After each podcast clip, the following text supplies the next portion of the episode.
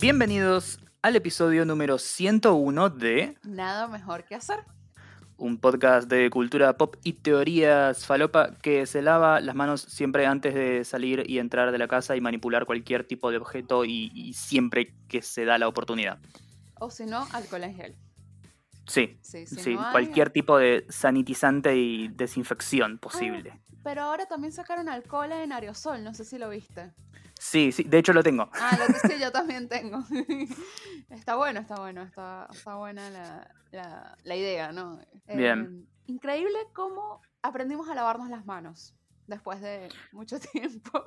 Sí, increíble cómo esta situación destapó la olla de que tanta gente sucia vive en este país. Sí, no, no. En todo el mundo, en, todo realidad. el mundo, mucha gente sucia.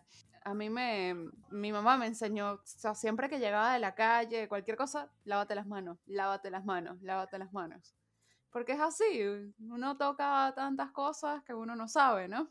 Sí. Entonces es, es una... Antes era siempre que salías a comprar, eh, que tocas la plata y eso, y ahora extraño la sensación de tocar un billete alguna vez.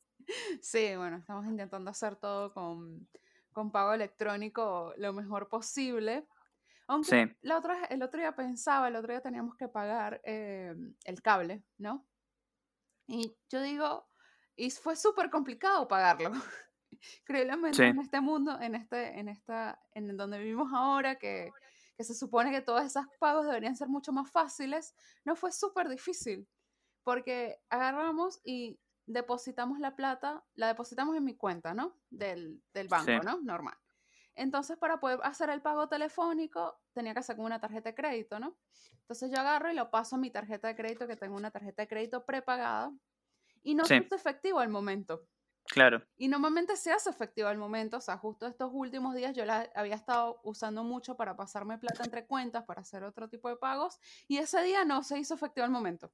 Me comunico todo, no, bueno, sí, no sabemos, capaz hubo un problema de conexión, qué sé yo, y yo, bueno, pero si uno se está muriendo y necesita, no sé, pagar un, un médico, ¿qué onda? Bueno, Claro. Cuestión que tuvimos que esperar hasta el día siguiente que se hiciera efectivo el, el coso, no sé, hasta las 9 de la mañana se hizo efectivo. Y cuando fuimos a pagar, llamamos y dice, ay, ¿qué tiene? ¿Visa, Master o América? No, bueno, Master. Ok, bueno, nos piden todos los datos de la tarjeta, no sé qué. ¿Y tú sabes lo que nos dice la mina al final ¿Qué? de todo? Ay, no, no se puede hacer porque no tenemos convenio con Master. Me está jodiendo. ¿En serio? Y todos quedamos así como que, cri, cri, cri, cri. No, bueno, háganle en un pago fácil. O sea, hicimos todo para hacerlo sin salir de casa, ¿no? Igual tuvimos que salir al bendito pago fácil. Bueno, Bueno. bueno, nada. Después de este maravilloso Sí. momento de, de quejas a defensa del consumidor, Sí, no, eh, Jessica, aprovecho este momento para hacer la pregunta que probablemente sea respondida en una sola palabra en menos de un segundo. no, ¿Qué estuviste haciendo esta semana? cuarentenear, estar encerrada. Mucho. ¿Qué podemos? No mucho. Que no fuimos a un bar, no fuimos a un evento, no fuimos al cine. Claro, no hicimos nada, pero no sé, algo destacado en tu vida. ¿Comiste algo rico en estos días? Ah, churros. No sé, Churros. comiste churros. Pedí de una churrería que se llama Alain Delon. Alain Delon. Que queda por ¿Está Caballo. buena? Sí, son re ricos, posta. Y en la mañana, para que sepas, solo en Sí. la mañana tienen descuento en Rappi, como 30% menos. Hmm, interesante. Salen más baratos. En la noche, si pides después como de las 4 o 5 de la tarde, no hay descuento. Pero si pides Bien. en la mañana, sale mucho más barato. Entonces yo tenía un cupón de 100 pesos en un Rappi coso eso y tengo envíos gratis. Entonces me salió una docena de churros de dulce leche por 150 pesos. Wow, qué barato. Sí, así que fue un gran deal. Bien. ¿Vos? Mira, mira, mira qué triste que es como la novedad de la semana. Comí churros. Eh, yo, por mi parte, de- de estuve tranquilo acá en casa. Sí, volví a ver la película de Sonic. Que, eh, por Ah, cierto, en su momento no sé si la había comentado, pero recuerdo haber dicho que me, me- me gustó bastante. Sorprendentemente, eh, era la película que no esperaba que me terminara gustando tanto como me gustó. Y comí comida japonesa. Mm, qué rico. ¿Qué tipo de comida japonesa? Me pedí un bento, que es como una de esas cajitas que vienen con Eh, vienen con un par de arroz de sushis, una ensaladita, un poco de arroz especiado Mm, y lo que me pedí era como una especie de milanesa de cerdo de tonkatsu, que estaba muy muy qué rica. rico. Todo con salsa teriyaki y eso. Qué rico. Hay muchos restaurantes que tienen bastantes eh, ofertas que están buenas. O sea, para Sí, aprovecharse y capaz nunca comiste en un restaurante porque, ay, no, es demasiado caro. Aprovechen ahora de pedir delivery para darse el gusto de, de eso. pues, claro, una vez cada tanto no hace mal. No, Eh, siempre y cuando puedan, puedan costearlo, ¿no? Ya que vos chiveaste la, de manera completa y totalmente gratuita y desinteresada la churrería, sí. yo recomiendo que pidan comida japonesa si quieren en este lugar se llama Kenshi, Kenji. con J, Kenji. y son Kenji Bento, ¿no? En, en Instagram, creo, ¿no? Sí, Sí, sí, sí. sí, ya sé cuáles son. Ya sé. Em, sí, no, de resto, cocinar. Nada más, porque, eh, bueno, un montón de gente que descubrió su faceta culinaria en la cuarentena también. Sí, Al cotizan, cotiza en bolsa la masa madre, sí. la masa madre, todo el mundo aprendió a hacer masa madre. Eh, era, muy, era muy loco porque posta, ibas al chino o al súper y no había eh, levadura. No había, No, no había levadura, no había harina. no había harina. Pero gente, o sea, nunca habían cocinado en su vida de verdad. Sí. Yo sí he hecho pan muchas veces. o sea, ok, bueno, ya está. Lo que sí, al principio era como, ¿cómo hacer para comer rico y lo más barato posible? O sea, era como un...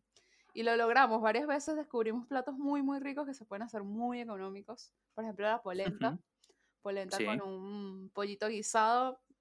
Queda rico y es súper económico. Y después, tipo, íbamos cazando ofertas de kilos de pata de muslo por el barrio. Estaba más barato y tal. Y los huevos también. Ah, bueno, los huevos subieron un montón, pero bueno. Nada, lo bueno es que ahora podemos hablar de estas cosas súper caseras porque todo el mundo está en su casa, ¿no? Entonces, Claro. entonces, casi que bueno, vamos a recomendar la mejor lavandina. Sí, cosas que antes vos decías, no, esto no es importante, ¿a qué le va a interesar? Y ahora es como, sacame de mi monotonía, decía algo, lo que sea. Sí, lo que sea. Em, bueno, la gente estaba mucho en Twitter también. Em, muchísimo. em, para decir cada pelotudez también. Bueno, la, Sí, la se- la semana pasada se despertó J.K. Rowling. Esa señora cada vez que se despierta a decir algo, por favor, hay que callarla. ¿No? sí, nunca vi una persona tan empeñada en destruir su propio legado. Sí, como que, ¿cómo puedo cagarla más? Y, señora, cállese. La verdad es que no es necesario Sí, eh, millennials y centennials llegan y descubren por primera vez el famoso debate de separar la obra del artista. Sí, sí, sí. La verdad es que yo, yo no me metí en el bardo. O sea, como que lo vi, lo leí, y yo como que, ok, bueno, porque bueno, tengo un montón de eh, Potterheads en, mi- en, mi, en mi Twitter, ¿no? Y yo, ah, eso fue eh, terrible. O sea, para un lado, para el otro, no, que Rowling, que sí la quiero, que no la quiero, que no sé qué, que Harry Potter, que bla, y bueno. Y después salieron todos los actores a decir, no, no, no, no, no opinamos igual que esa señora. Sí, Em, es interesante igual. eh, me acuerdo que Dave Chappelle decía en, el stand-up de él, no el, el- el último que estuvo en, eh, que está en, que está en Netflix, em, decía como que el, el tema es que la- la- los trans hace como más difícil el, porque es como tan, es muy complejo de entender para muchas personas, entonces como que no, no, no, no terminan de lograr la aceptación, o sea, la comunidad LGBT no termina de lograr la aceptación que debería tener.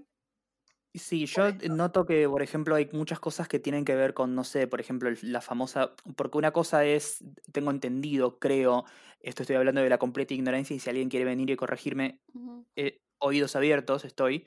Eh, por un lado está como la teoría del feminismo radical y ujú, por el otro lado está la teoría del feminismo, como se conoce como, entre comillas, TERF, que es como Trans Exclusionary Radical Feminist, que eso es como los dos extremos de una misma escuela de pensamiento, una para el bien y otra para el mal. Tengo entendido que la teoría radical del feminismo lo que propone es como la abolición del género como Claro, concepto, como concepto. que es algo un poco más difícil y utópico, pero si querés, es algo que no le hace mal a nadie. Y después tenés, por ejemplo, la, la otra esquina, que es donde se para Rowling, que es como, si vos sos una persona trans, sos básicamente un hombre con vestido que se quiere meter en los baños de mujeres para, para violar mujeres. Y es como, no, no, funciona así. No, no, no, no, no funciona así. Bueno, aprovecho acá para, para también comentar, porque justo hace un par de semanas, un mes más o menos, no sé, pasó con un comediante venezolano que también en, en su, en su stand-up em, hizo un comentario transfóbico, ¿no? O sea, o sea, no transfóbico, sino que dijo que un niño de 10 años, por, ejemplo, que si, que si dice que se siente mujer, él no tiene todavía la suficientemente conciencia para saber, para como cambiar de género, ¿no? Como que debería crecer un poquito para tomar esa decisión y demás. Sí, y, y no, o sea, no, hay un montón que de niños trans, o sea, se está burlando de la, o sea, tipo, estás minimizando la, la infancia trans que existe, o sea. Sí, sí, de hecho, o sea, hay formas y formas de decir las cosas. Ellos, eso es un debate que se está dando en muchos países, en muchos lugares distintos. Acá en Argentina creo que hay apenas, no sé, uno o dos, tal vez hasta tres, eh, que yo sepa, han llegado a las noticias pocos casos de infancias trans en el país. Pero en muchos países se están planteando eso y bueno, cómo se resuelven estas cuestiones de identidad, que a la vez es algo que es fuerte y necesario para el desarrollo del niño, pero a la vez que está formándose y cambiando constantemente, cómo hacerlo. Y, una cosa es como, bueno, plantear el debate y ver qué se hace y cuestionar posturas y abrirse a otras eh, escuelas de pensamiento y demás, siempre y cuando dentro del marco del respeto. Eh, y otra cosa es directamente decir eso y hacer como, jajaja, ¿viste? Porque ahora dice que le gusta tener pito, pero también le gustan los Power Rangers y capaz que dentro de cinco años no le gustan los Power Rangers, pero ya se cortó el pito. Y, no puedes hacer jodas con eso porque no es un tema divertido. Claro, no, es algo mucho, mucho más profundo. Además que, bueno, ahora también la, corriente de, pensamiento a nivel de cuando eres, un, cuando eres padre es, es llevar la, la infancia con, con respeto, ¿no? Sí. Eh, cuestión que hace, no sé, 30 años, 40 o hasta menos, este, eh, la figura del padre era como no tienes que corregir, poner límites, ¿sabes? Ser súper estricto. Eh, en cambio ahora, bueno, de a poco como que se está cambiando, como que la infancia se tiene que acompañar. Claro, antes pasa también con el tema de la educación. Antes había una concepción del niño o niña o niñe, como quieran, que era como es, es un, objeto vacío, mm. es un lienzo en blanco, es una cosa a la que yo le pongo cosas y la llevo para el camino que quiero y lo manipulo como si estuviera agarrando un pedazo de plastilina o de cerámica. Cuando en realidad ahora se está empezando a pensar, bueno, tal vez a pesar de que los niños obviamente no tienen un montón de entendimiento sobre un montón de cosas, son gente que tiene como eh, pensamientos, sentimientos, ideas, propuestas. Deseos. tal vez tal vez habría que valorar un poquito más de lo que se hacía anteriormente. Claro, yo siempre he pensado que, hay muchos adultos que se les olvida cómo es ser niños, pues. O sea, que, era lo que sentían, que era lo que pensaban, que era lo que... Eh, yo siento eso, pues. Siempre, siempre me dio mucha... Mucha... O sea, como que mucha bronca cuando yo era... Un ejemplo estúpido, Cuando yo era chiquita y tipo yo quería jugar, ¿no? O sea, y agarraba cualquier cosa y jugaba con mi imaginación y demás, ¿no? Y venía un adulto y te decía, no te puedes quedar quieta un segundo. Y yo, pero soy una nena, ¿no? O sea, soy una niña, ¿no? ¿Te acuerdas cómo era ser niño? O sea, estabas quieto un segundo cuando, cuando eras niño, ¿acaso? O sea. Sí. Sí. O sea, y, y también, no sé, ves eh, que hasta el día de hoy lo ves, no sé, padres en una juguetería que la nena va y agarra un, Transformer, un Spider, me dicen, no, no, eso es de nene, déjalo. Vos andá y agarrá las muñecas que son de nena y viceversa. Y es como, pero ¿por qué? no te digo solamente el hecho de que quiera reformular mi identidad en base a mis gustos y bla, sino ¿por qué no, no, ¿por qué no puedo encontrar disfrute en algo que tal vez no esté apuntado a mí desde el momento en que se concibe? Claro, lo único que yo le quitaría es se agarra una pistola de juguete, que lo único que que, le sacaría diría yo, que no, la pistola es juguete, no, después que agarre lo que quiera. O sea, hay de, hay de todo, pero sí, hay, mucho, sí, todavía está la concepción esa, no, hay que vestirlo de rosa, hay que ponerle lacitos, hay que ponerle moñitos, no sé. Claro. o sea, hasta y que... lo mismo... lo mismo también tirado para el otro lado, no sé, hay veces que yo veo que es como, no, no deje, no, es el cumpleaños de mi nena, mi cumpleaños de tres de mi nena, no le traigan de regalo eh, cosas que tengan que ver con cocinita o con la escobita para barrer y eso, porque no quiero... Mm, Pensá que tal vez a la nena le guste, ¿sí? Estaría bueno que la nena tenga una voz y elija si quiere. Capaz que no lo quiere, y si no lo quiere está buenísimo. Pero si lo quiere, no, no, no está bueno que se lo niegues. claro.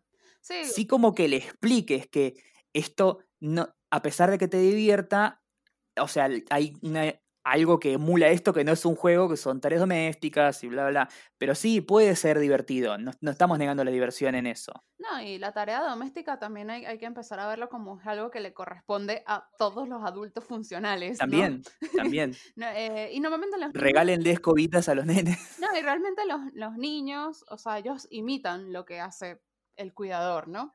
Habla el Claro, cuidador por la persona con la que pasan más tiempo, ¿no? Si pasan sí. más tiempo con el padre, van a querer imitar más lo que hace el padre. Si pasan más tiempo con la madre, va a querer imitar más lo que hace la madre, ¿no? Obviamente, si te ve, si ve a la madre que cocina todo el día, porque no sé, la madre, eh, no porque le corresponda, tal vez le gusta, a mí me gusta cocinar, por ejemplo, o la ve Claro. barriendo, o la ve haciendo cosas, va a querer, o sea, tipo, yo, yo le quitaba la escoba a mi mamá, quería barrer yo, o sea, pero no porque sí, a mí, pregúntame si de grande me gusta barrer, no, lo odio, Claro, pero, no. pero está Creo que, bien. nada, creo que a nadie en el mundo le gusta barrer. Sí, no sé, como que tipo barrer, ¿qué onda? No. Pero nada, o sea, los niños imitan, pues. O sea, también hay algo y, y no, no le vas a decir tipo, no, no te voy a comprar una cocinita de juguete porque tú no tienes por qué eh, pensar que solamente te corresponde la cocina. O sea, no. O sea, si quiere cocinar, que cocine. O sea, capaz, capaz va a Junior Masterchef y, y se vuelve millonario. Claro, sí. Capaz que termina siendo el próximo Gordon Ramsay. Sí, re. Ay, qué bueno que es Junior Masterchef. Eso sí, me vi una temporada completa en la cuarentena, por cierto. Lo amo, lo amo. Lo amo. Gordon Ramsay, que ahí es uno de los jueces, es muy bueno realmente con los niños ahí. La- Sí, ahí te das cuenta que mucho de su, su, su personalidad es, tiene un toque de acting. Sí, igual, ayer, ayer o anteayer estaba, estaba viendo Masterchef normal y le gritó a uno y le dijo, he visto mejores platos preparados por un niño de 8 años en Junior Masterchef. Así, ok. Señor, no, la que es una forra, de verdad, en Junior Masterchef es Cristina Tosi. Eh, Cristina Tosi tiene un episodio en Chess Table. Ella Sí, es una experta en postres. Es una divina. de- además, es la mano derecha de Dei Chan. sí. Pues so- es socia El de- de Ugly Delicious. el de Ugly Delicious, demás. Ella tiene un, ba- un, un lugar que se llama Mill, que está buenísimo. Bueno, ella empezó haciendo postres para Dei Chan y él fue el que le dio la oportunidad de decirle como que tipo, ¿por qué no abres tu propio lugar? Bueno, ella es súper forra con los nenes. tipo, amiga. Pero bueno, nada, en fin. Eh, bueno, nos fuimos por el lado de los trans, de J.K. Rowling, demás. em, Sí. sí, bueno, sí que... Mira, tengo, tengo el, el- como el, el- el puente perfecto entre un tema y el otro importante que queremos tocar en lo que pasó esta semana. Podríamos llegar a una conclusión también y decir que es tal vez eh, posible y o necesario que tanto con los roles de género y las cosas de los niños y las infancias trans y demás, es como también los adultos deberían empezar a pensar que hay cosas que antes estaban socialmente aceptadas y ahora no son tan socialmente aceptadas. Uh, sí, re, o sea, la violencia, empezamos por la violencia en, en los niños, ¿no? Esa de Sí. pégale una, una, dale un, ¿cómo es que, cómo es que le dicen acá? Nosotros le decíamos, dale una nalgada, le decíamos en Venezuela, o, Sí, o qué sé yo. fajalo. Sí, fajalo acá. Eh, bueno, desde hace un par de años es- todo eso se considera como maltrato infantil, pues. Eh, Sí, y lo enti- o sea, entiendo que los padres de antes, hace 30 años, 40 años, le pegaran a los, a los niños, ¿no? Porque tenían menos herramientas y menos información y, y menos cosas, ¿no? Pero ahora, ahora que un adulto le pegue a un niño, no, no, es- no está aceptado, por ejemplo. No, O sea, no, va preso. O sea, no está bien. O sea, no, no, no, no está bien, está muy mal. O sea, tampoco voy a juzgar a, a los padres de antes, pero los de ahora no, no tienen por qué. O sea, hay Claro, ahora no hay excusa. Ahora no hay excusas, hay muchísimas herramientas para entender a los niños, lo que piensan, cómo manejarlos, o sea, hay muchísima información. Entonces, de verdad que no, no, no tiene sentido. Eh, bueno, eso es una de las cosas que antes era socialmente aceptado, ahora no. Y, y así como mucho, o sea, la sociedad cambia y, y los padres tienen que, cambiar, ¿no? J.K. Rowling no se ha dado cuenta de eso, por lo visto. ¿No? Eh, sí. Otra gente que también no se ha dado cuenta de que las cosas cambian y a veces, eh, no sé, hay cosas que antes estaban buenas y ahora no están tan buenas, es mucha gente del cine. Ah, sí. Sí, sí, sí. Sí. ¿Como quién? A ver. No sé, como toda la gente que eh, lloró censura por lo que el viento se llevó. Ay, Dios mío, sí, no. Em, yo no opiné de ese tema, porque primero me pareció que leyeron mal lo que había sucedido. Entonces yo no me iba a indignar por algo que la gente se indignó porque habían entendido mal lo que dijo HBO. Entonces yo me cagué de risa, la verdad. Eh, sí, obviamente no puedes borrar lo que el viento se llevó. No. Pero sí podés hacer lo que hasta el día de hoy se está haciendo y de hecho sucedió y nadie hizo un gran escándalo por eso, que es cuando subís el contenido, si tiene como algún tipo de representación cultural o, demostración que a los estándares de hoy parece bastante, digamos, intolerante o insensible, poner como un pequeño eh, advertencia de contexto diciendo que esta eh, producción refleja los valores de la época que hoy en día no funcionan y bla, bla, bla, pipipi. Es algo que Warner Media, eh, mejor dicho, HBO, Max, la aplicación nueva de streaming, ya hizo con varias, eh, varias series animadas y caricaturas como los antiguos Looney Tunes o Tommy, Jerry, que tenía, tenía como depictions de gente negra que eran bastante, bastante chotas. Tony Jerry era bien racista. Sí, sí, y algunos episodios de los Looney Tunes también. Eh, lo mismo hizo, por ejemplo, Disney Plus con eh, Dumbo, ¿sí? Mm. que esos tres cuervos que forman parte de la película animada original son como una caricatura racial bastante, bastante fea, que a la época obviamente era como gracioso y ahora es como, no es gracioso. Eh, lo que el viento se llevó es como que había pasado de largo y de golpe con una carta abierta de uno de los guionistas de la película 12 años de esclavitud diciendo que justo esta película en esta fecha que como que se promocione y se muestre no está bueno. HBO eh, lo que hizo fue como, bueno, la vamos a dar de baja solamente por un día, para después volverla a subir, específicamente en este día, donde como la comunidad negra está un poquito agitada. Vamos a subirla nuevamente con el contenido exacto y total e igual de la película, pero con una de esas pequeñas advertencias de precontenido. Obviamente todo el mundo empezó a, estallar en gritos y llanto y miseria y dolor porque ¡Censura! ¡Destrucción! ¡El arte! ¡Me tocan los clásicos! ¡Están destruyendo para siempre el legado de esta película que nunca jamás va a poder verse y nunca más va a ser igual! Y, yo... veo eso y digo... Ya va. Eh, ¿Con qué ¿Con qué cara después vas a, criticar a un boludo de Marvel que llora porque me cambiaron esto de la película con mm. respecto al cómic? Y vos dices, ay, ay, qué boludo, yo que aguante Godard y Woody Allen y bla. Y cuando te hacen esto, te empezás a, a mariconear, dale, seamos buenos entre nosotros. Sí, sí.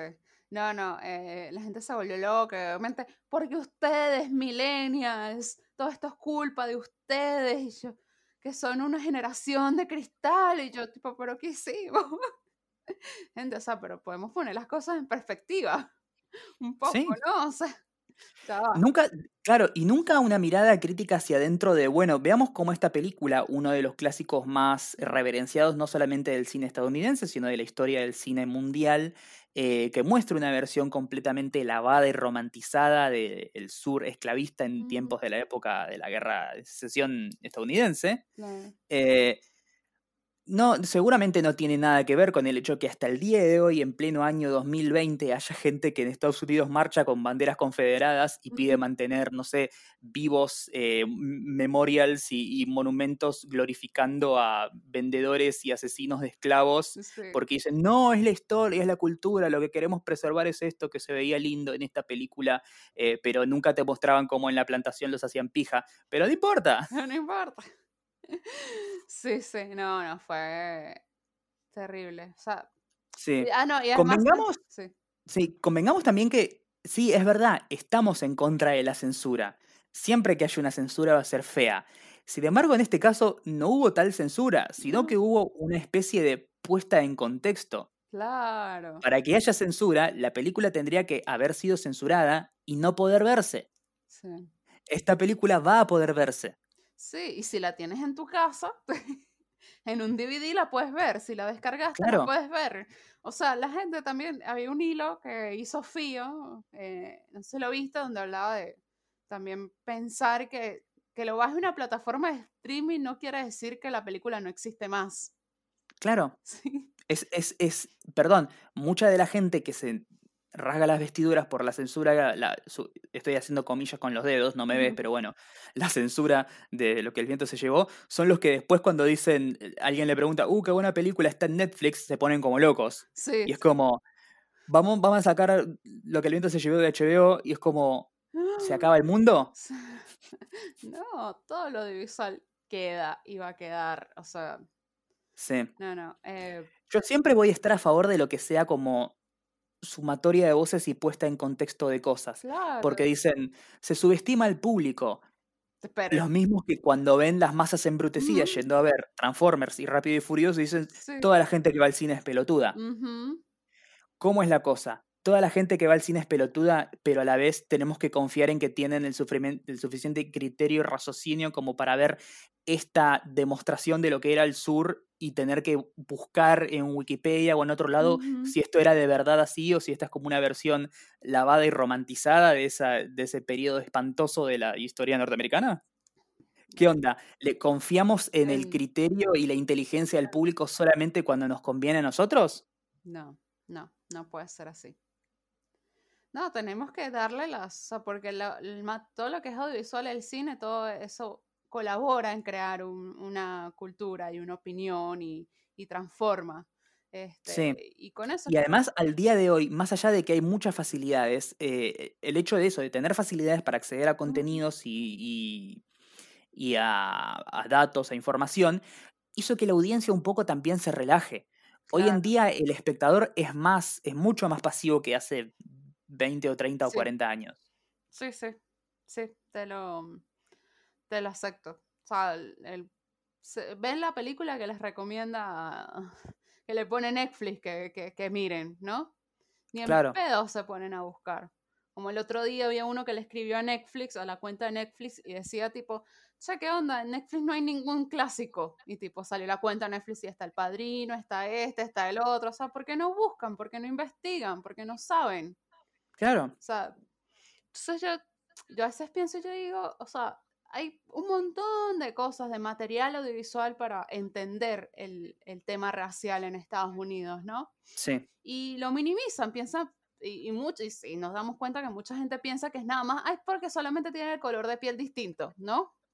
sí, Eh, y no se dan cuenta que es un tema que va mucho más allá, que eso es una construcción y hay millones de documentales, millones de películas que lo explican y que lo explican hace décadas. O sea, como hablábamos en el episodio pasado, hablamos de Spike Lee, por ejemplo, y la gente todavía a esta altura no, no entienden que, va más allá de eso.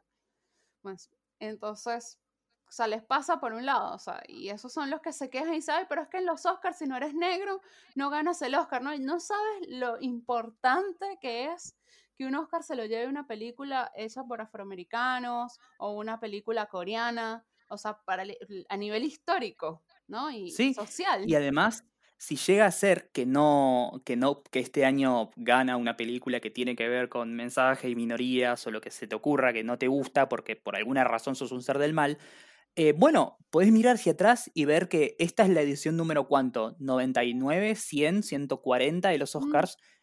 Tenés otras 139 ganadoras anteriores de los Oscars que probablemente sean todas de gente blanca, como te gusta a vos. Claro.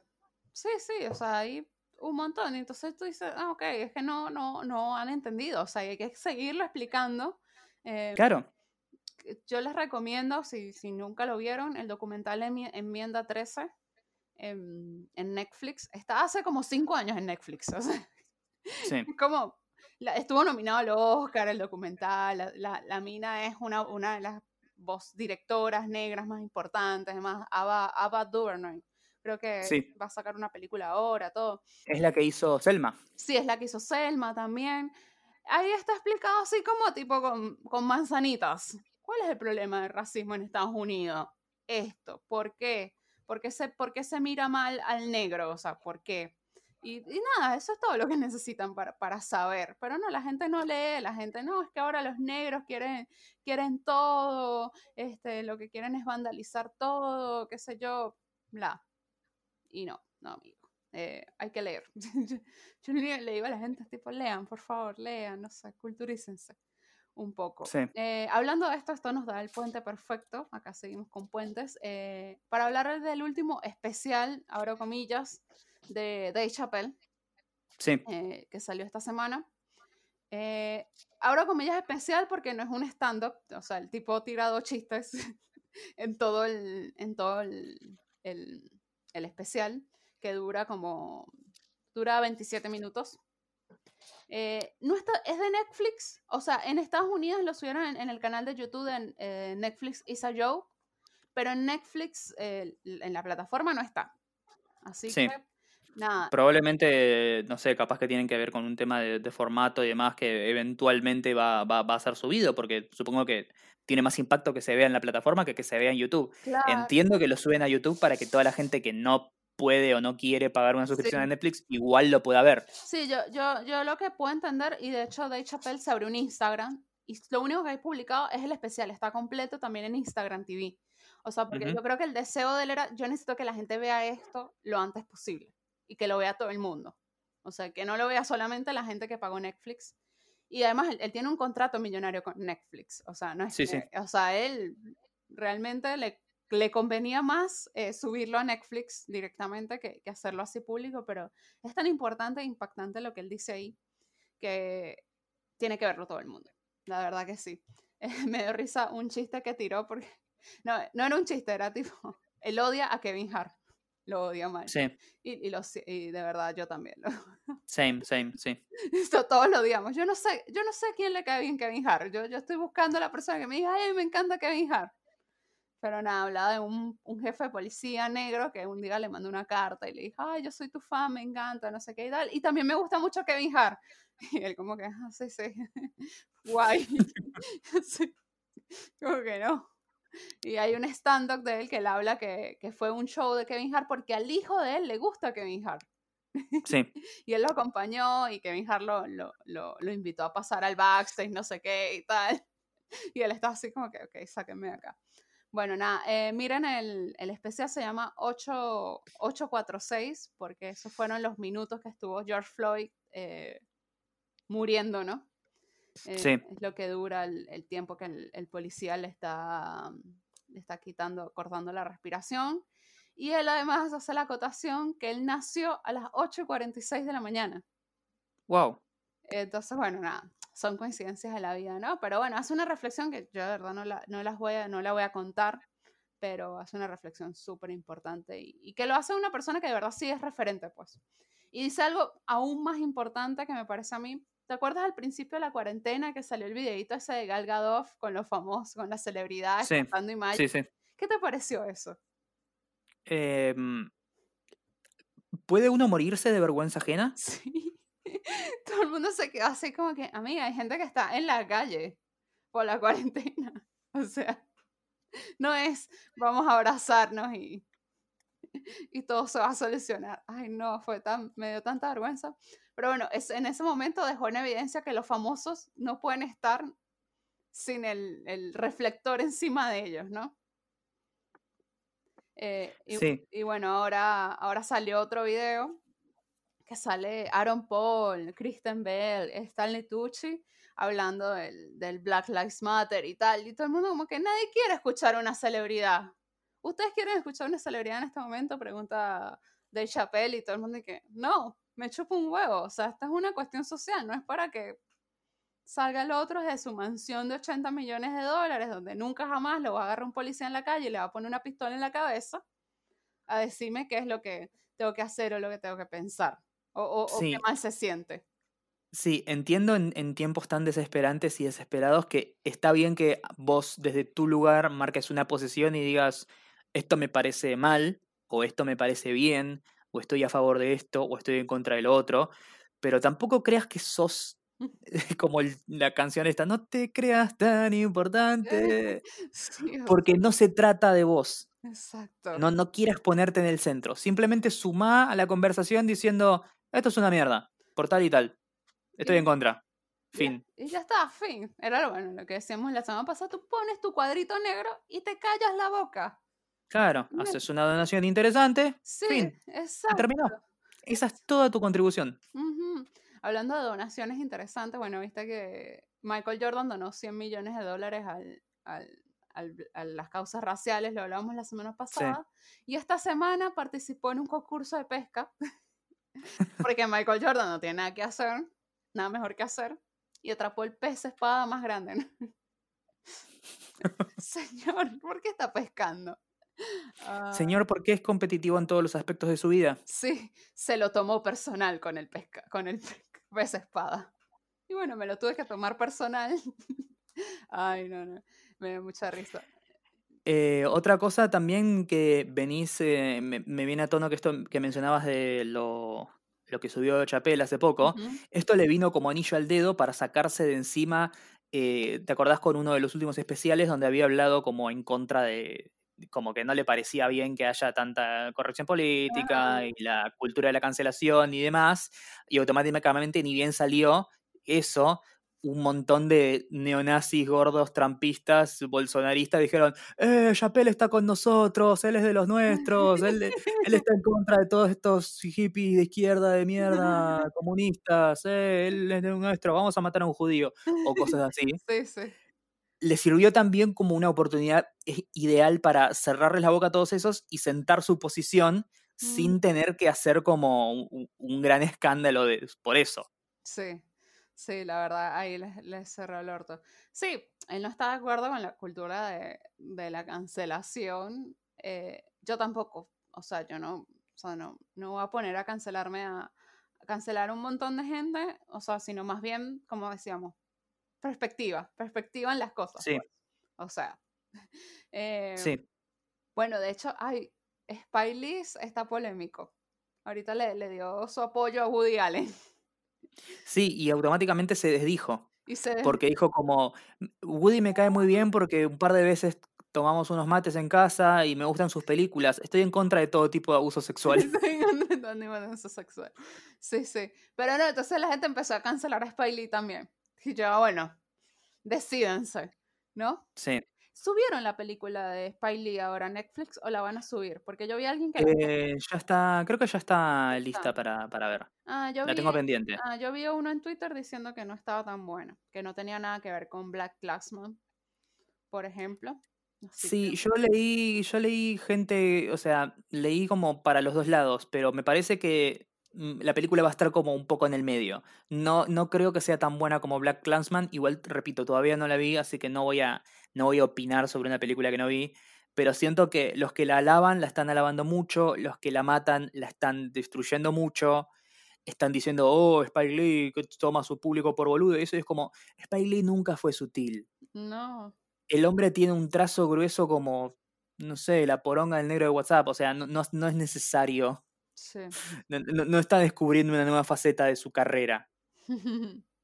Sí, esa la, bueno, está pendiente también, bueno, tantas cosas pendientes para, para mirar. Em, ¿Qué mira esta semana? Ah, yo tengo una recomendación, Mariano. Sí. Pero esta es una recomendación falopa posta. Hay un reality show en Netflix que se llama Yummy Mommies. ¿Qué es eso? Bueno, son unas tipas australianas que van a ser mamás, o sea, están embarazadas, todo, pero las tipas son ultra mega millonarias, o sea, nivel Kardashians. Wow. Eh, unas eran modelos, o sea, un par eran modelos antes, entonces por eso entiendes un poco quiénes eran, tipo, una está casada casi con el peluquero de Cristiano Ronaldo, o sea, esas cosas, pues. Hay otra que no sabemos de dónde sale la plata, pero esa es más millonaria que todas, o sea, Tú te, dejas una y dices, wow, qué, qué plata tienes, ¿no? Pero la, la, otra es más millonaria porque está embarazada y lo primero que dice, mi hija solamente va a usar ropa de diseñador.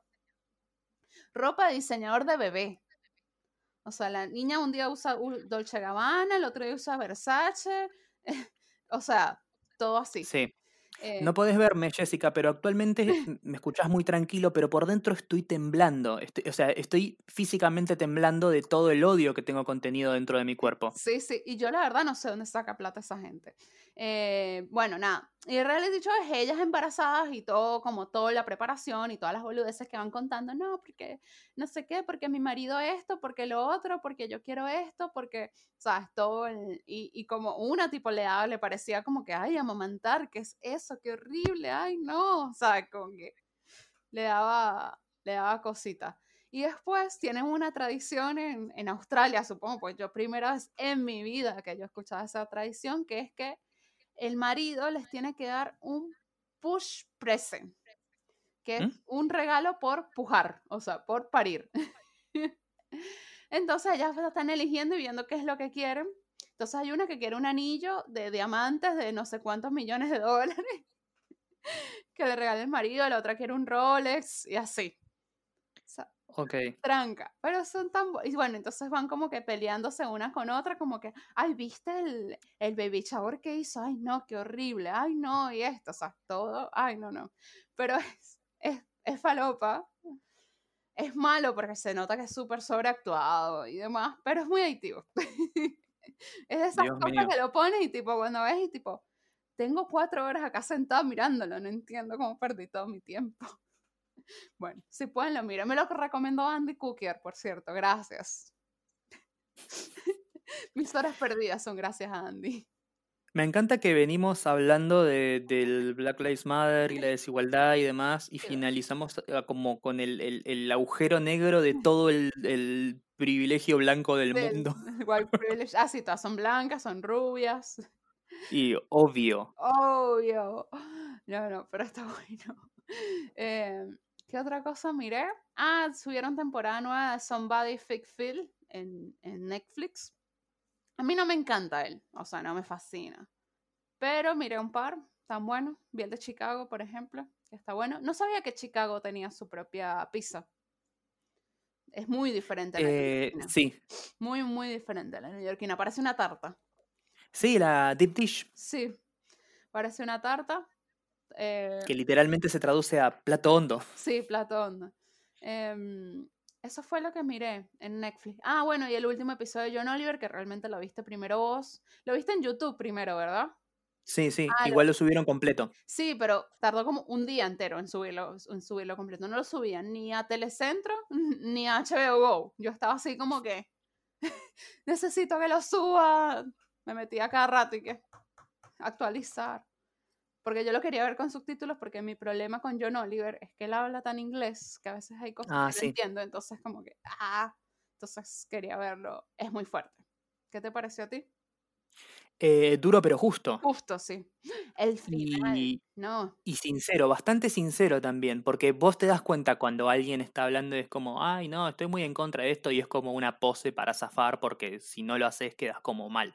Y acá te das cuenta que él de verdad estaba indignado mientras hablaba y reportaba sobre eso. Sí, sí. Además porque más de un momento es como que pierde la compostura.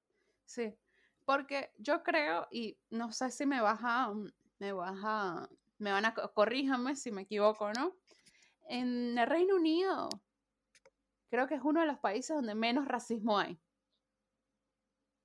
Mm, no, no sé si tanto, pero puede ser porque ahí, no sé, no sé. Sí, creo que es uno de los países que menos hay. O sea, por ejemplo, siempre me ha dado la impresión que cuando hay, son series inglesas, por ejemplo, hablando de, de Hollywood y la inclusión, siempre hemos visto gente negra con total normalidad, nunca hablan de, nada, o sea, nunca hacen apología que, a que son discriminados o que como que los ven como uno más, ¿no? O sea, no, no hay como una condición de que, de que sos negro, sos pobre, sos ladrón, sos asesino, sos no sé qué. Yo no tengo, no tengo como un bagaje histórico, pero tengo entendido que allá el proceso fue distinto a lo que pasó en Estados Unidos, de que, o sea, sí, abolimos la esclavitud pero vas a seguir siendo una, basura social maltratada y matada por cualquiera porque sí, hasta los tiempos modernos.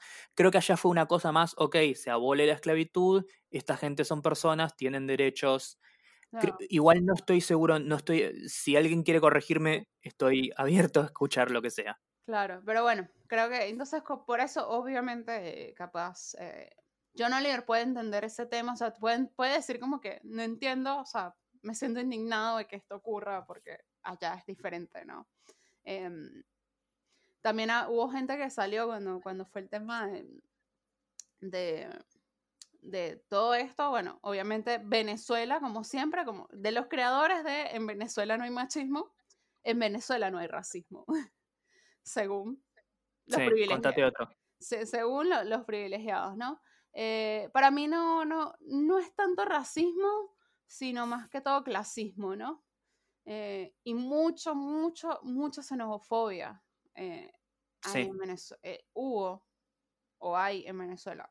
Principalmente porque fuimos un país de, donde llegó mucho extranjero por muchos años y se tornó así, pues. Y hay un dicho de, de abuelita, ¿no? Que era, ay, sí, esa, esa con, la, con la que está de novia o novio, está bonita porque es blanquita y hay que, hay que mejorar la, la raza. Ese dicho de mejorar la raza eh, es, racista. Sí, pasó, pasó Mengele y dijo, che, no da. che, no da. Pero eso es un dicho, o sea, yo lo crecí, crecí escuchándolo, o sea, en la vida, o sea, ¿qué es mejorar la raza para ti? O sea, dentro de qué parámetros algo es o sea, un color, una facción de, la cara o cómo tengas el cabello es más bonito o más feo, ¿no? Pero bueno, nada. Acá en Argentina, ustedes mataron a todos los negros, más o menos. Bueno, algo que siempre me llama la atención en Argentina es que no hay negros.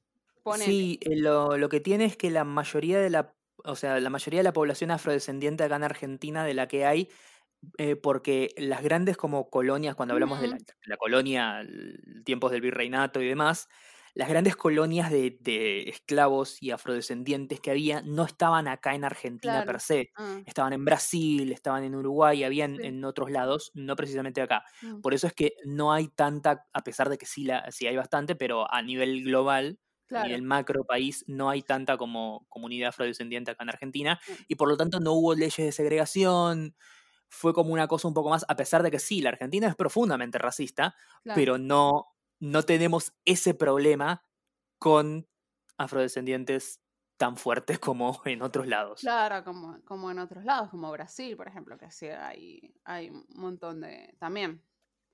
Brasil son, son, bastante racistas, bastante. Además, bueno, es, un, es prácticamente un continente, no gigante, eh, Brasil. Mira, Mariano, siento tremenda envidia por mis amigos que viven en Europa y están saliendo a tomar cerveza a la calle. Sí. Gente en Miami va a la playa. ¿Cuándo vamos a salir de esto?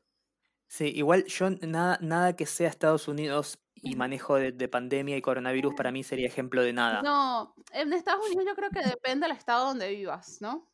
O sea, no vas a comparar Nueva York con Kansas Sí, sí. Nueva York viven, no sé, mil personas por metro cuadrado y en Kansas donde hay una casa cada cinco kilómetros. Claro, es un poco como acá. Claro. Donde te dicen, eh, el país sigue cerrado en cuarentena y es como, sí, claro, anda a Catamarca. ¿Existe Catamarca? sí. La gente dice que es un mito, pero creo que existe. ¿Sabes que en Venezuela también tenemos un estado que, que decimos que es un mito? Del Tamacuro. Nadie nunca, nunca conocí a nadie del Tamacuro, nunca conocí a nadie que se fuera de vacaciones al Tamacuro. No existe. Es la primera vez que escucho ese nombre y me parece que es un nombre tan bueno que debería haberlo conocido. conocido, Delta Amacuro, o sea, es muy raro el nombre.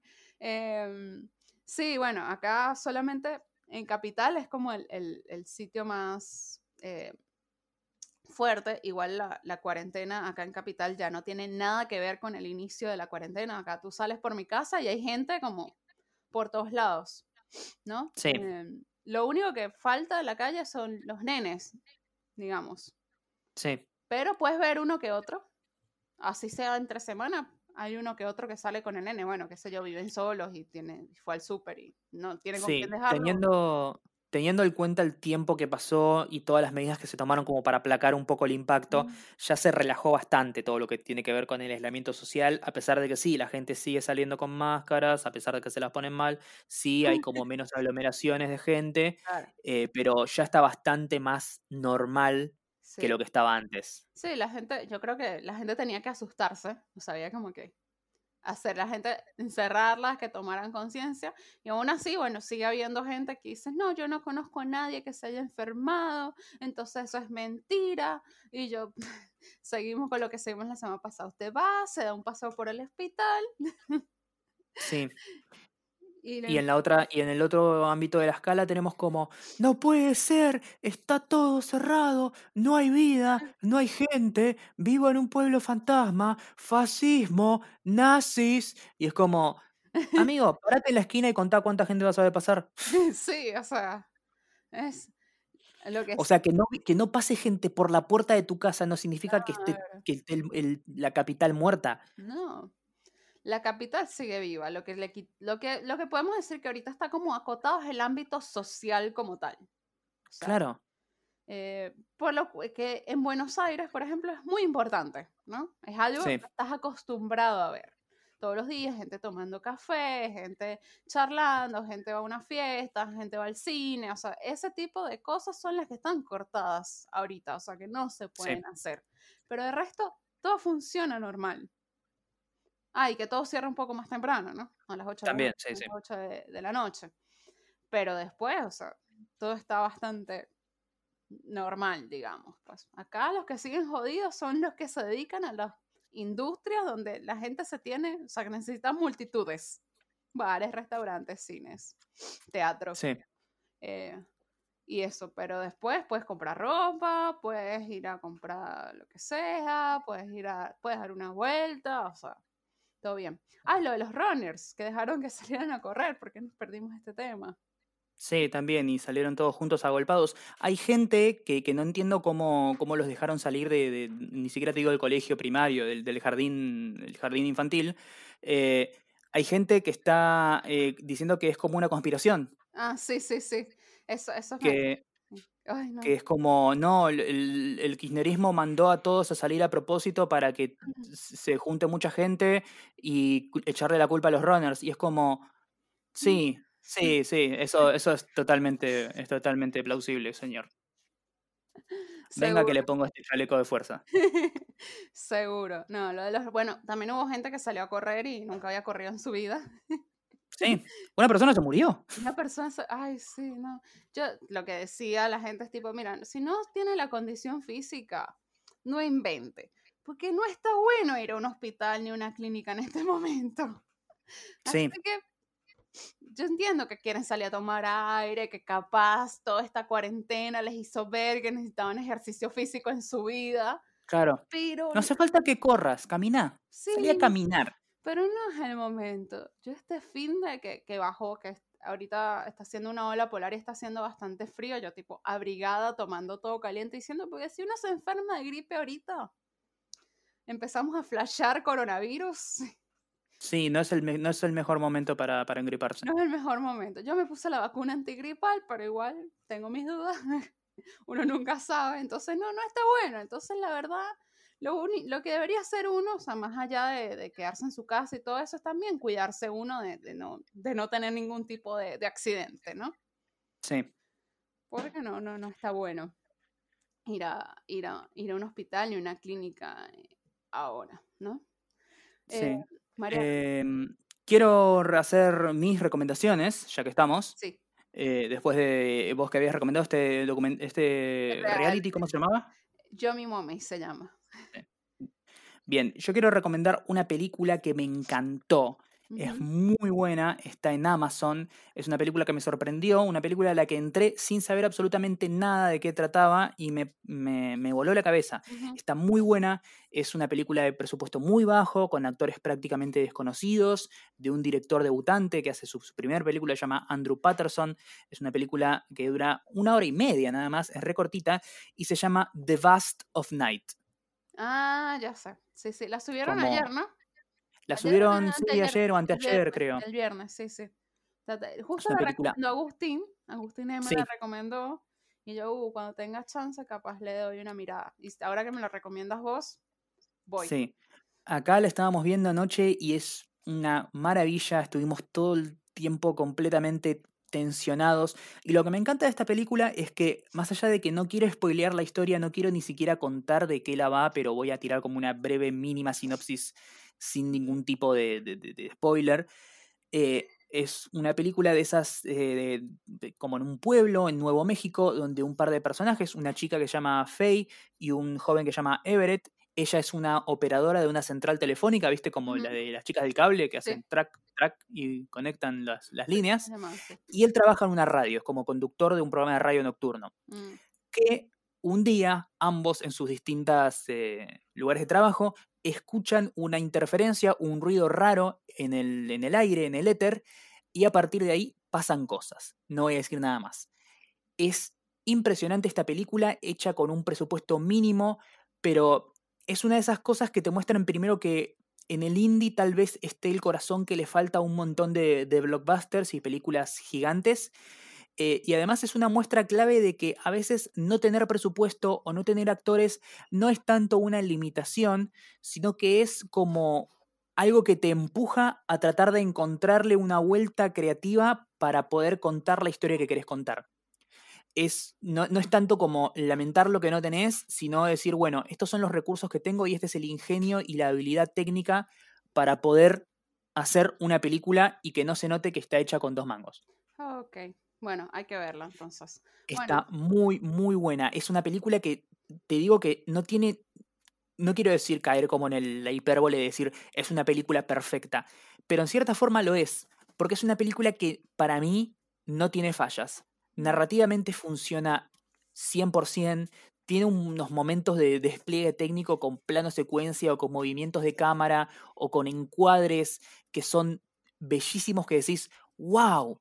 Y tiene, eh, las actuaciones están muy bien, tiene un manejo del suspenso excelente, tiene momentos en los que toda la historia o todo lo que está pasando en la película son es un monólogo de 10 minutos de alguien hablando a través de un micrófono y otro escuchando y en ningún momento se siente aburrido o lento o, pausado. Es una película que todo lo que hace lo hace bien. A mí sinceramente me encantó. Está ambientada en los años 50, tiene una onda medio como un capítulo de la dimensión desconocida.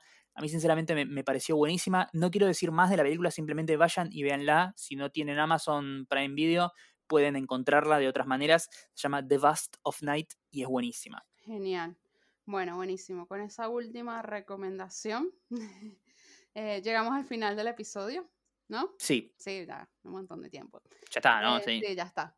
Así que bueno, muchísimas gracias por escucharnos el episodio 101, el episodio de los dálmatas. Sí. Quería llegar al 101 solamente para decir eso, debo decir la verdad. Sí. Eh, Podría ser el título, ¿no? Del episodio. Claro, el episodio de dálmata. Claro, y que después de lo que decimos no tiene absolutamente nada que ver con... sí, nunca hablamos de la peli de los dálmatas ni nada, ni de perritos hablamos en este episodio. Bueno, eh, bueno, ya saben que me pueden seguir a mí como arroba la Dolce Yes, tanto en Twitter como en Instagram. A Mariano como. Soy sí, decilo vos. Marian, arroba Marian Patruco, todo junto.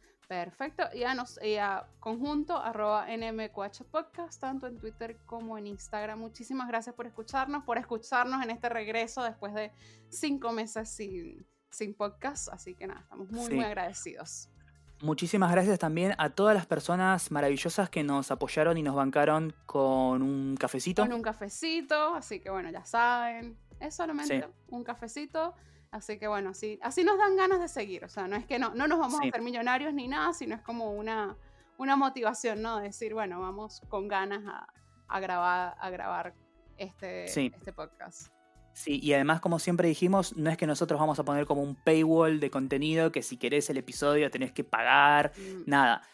Solo lo que hacemos es como ponerlo ahí y si vos pensarlo como una propina. Si te gusta el servicio, nos colaboras con algo y está buenísimo y nos ayuda. Y si no, está todo bien. Vas a poder escuchar lo mismo que escucha cualquier otro. Exacto. Así que bueno, ya saben, nos escuchamos. La próxima. Adiós. Chao.